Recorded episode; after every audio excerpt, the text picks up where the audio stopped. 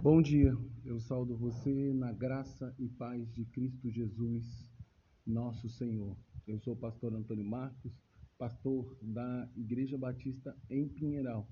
E nessa manhã, até o dia 25 de dezembro, eu quero caminhar com você naquele que nós chamamos Advento de Natal, ou seja, um período de preparação, quando nós iremos estar preparados para celebrar Natal por meio das reflexões bíblicas e assim entendemos a profundidade do Natal. Assim, eu quero falar com você acerca do preparar o caminho, baseado em Lucas capítulo 1, versículos 16 e 17, que diz: "E converterá muitos dos filhos de Israel ao Senhor, seu Deus, e irá adiante do Senhor no espírito e poder de Elias, para converter o coração dos pais aos filhos, converter os desobedientes à prudência dos justos e habilitar para o Senhor um povo preparado. As palavras de Lucas se referem ao grande João Batista, o antecessor de nosso Senhor e Salvador Jesus Cristo, que teve uma missão árdua e importante no meio do povo de Israel, que era prepará-los para o Natal, ou seja, o nascimento do menino Jesus. Assim como o profeta João Batista preparou o povo para a chegada de Jesus, é preciso que a Igreja de Cristo use o advento, que são os 25 dias que antecedem o Natal e sua festa de celebração. Não, per não permita que você seja pego de surpresa e nem despreparado por este momento tão importante na história da Igreja cristã. Quando digo isto, me refiro ao despreparo espiritual, pois o gozo, a alegria e a satisfação da festa de Natal só serão muito maiores caso nossa vida, nossa família e nossos filhos estejam prontos para esse grande momento. Comece agora, então, a se preparar. O primeiro passo dessa preparação deve ser, primeiro, comece a meditar e a reconhecer que realmente precisamos de um Salvador. O Natal, antes de tudo, é uma acusação antes de se tornar um deleite, como vemos nas palavras do Evangelho de Lucas, que diz: Hoje vos nasceu na cidade de Davi o Salvador, que é Cristo Senhor, em Lucas 2:11. Se não entendemos que temos a necessidade de um Salvador, então não precisamos de Natal. E ele não terá um grande efeito em nossas vidas, até o momento em que possamos reconhecer o quão necessário e urgente precisamos de um Salvador que nos salve de nossos pecados e de uma vida vazia e sem esperança, que apenas o Senhor Jesus pode trazer. Então, deixe esse momento de advento trazer consigo essa atmosfera natalina, despertar em você a sensação agridoce da necessidade do Salvador. Segundo passo, realize um profundo e sóbrio autoexame acerca da sua própria vida, como fez o salmista em sua oração, quando disse ao Senhor: Sonda-me, ó Deus, e conhece o meu coração.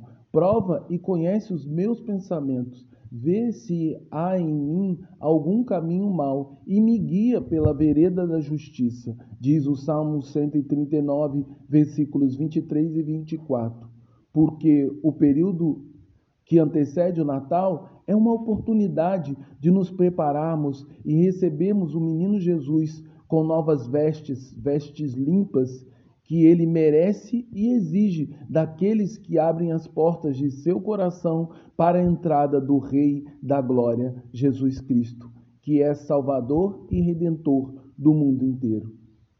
Em terceiro lugar, construa um ambiente de empolgação e celebração na sua casa, de maneira que toda a alegria e felicidade da sua casa esteja centrada em Deus, no seu grande presente de amor oferecido para toda a humanidade, como destacou o Evangelho de João ao dizer: Porque Deus amou o mundo de tal maneira que deu seu Filho unigênito, para que todo aquele que nele crê não pereça, mas tenha a vida eterna. Diz João 3,16. Portanto, se você estiver animado e motivado,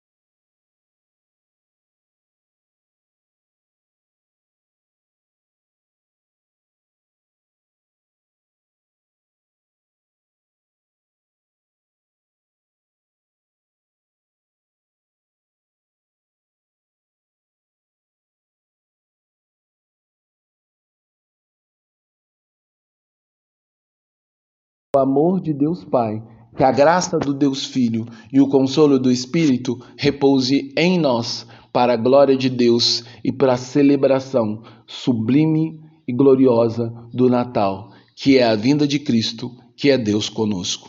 Deus abençoe você e que você se prepare, porque a grande festa está prestes a começar. Amém.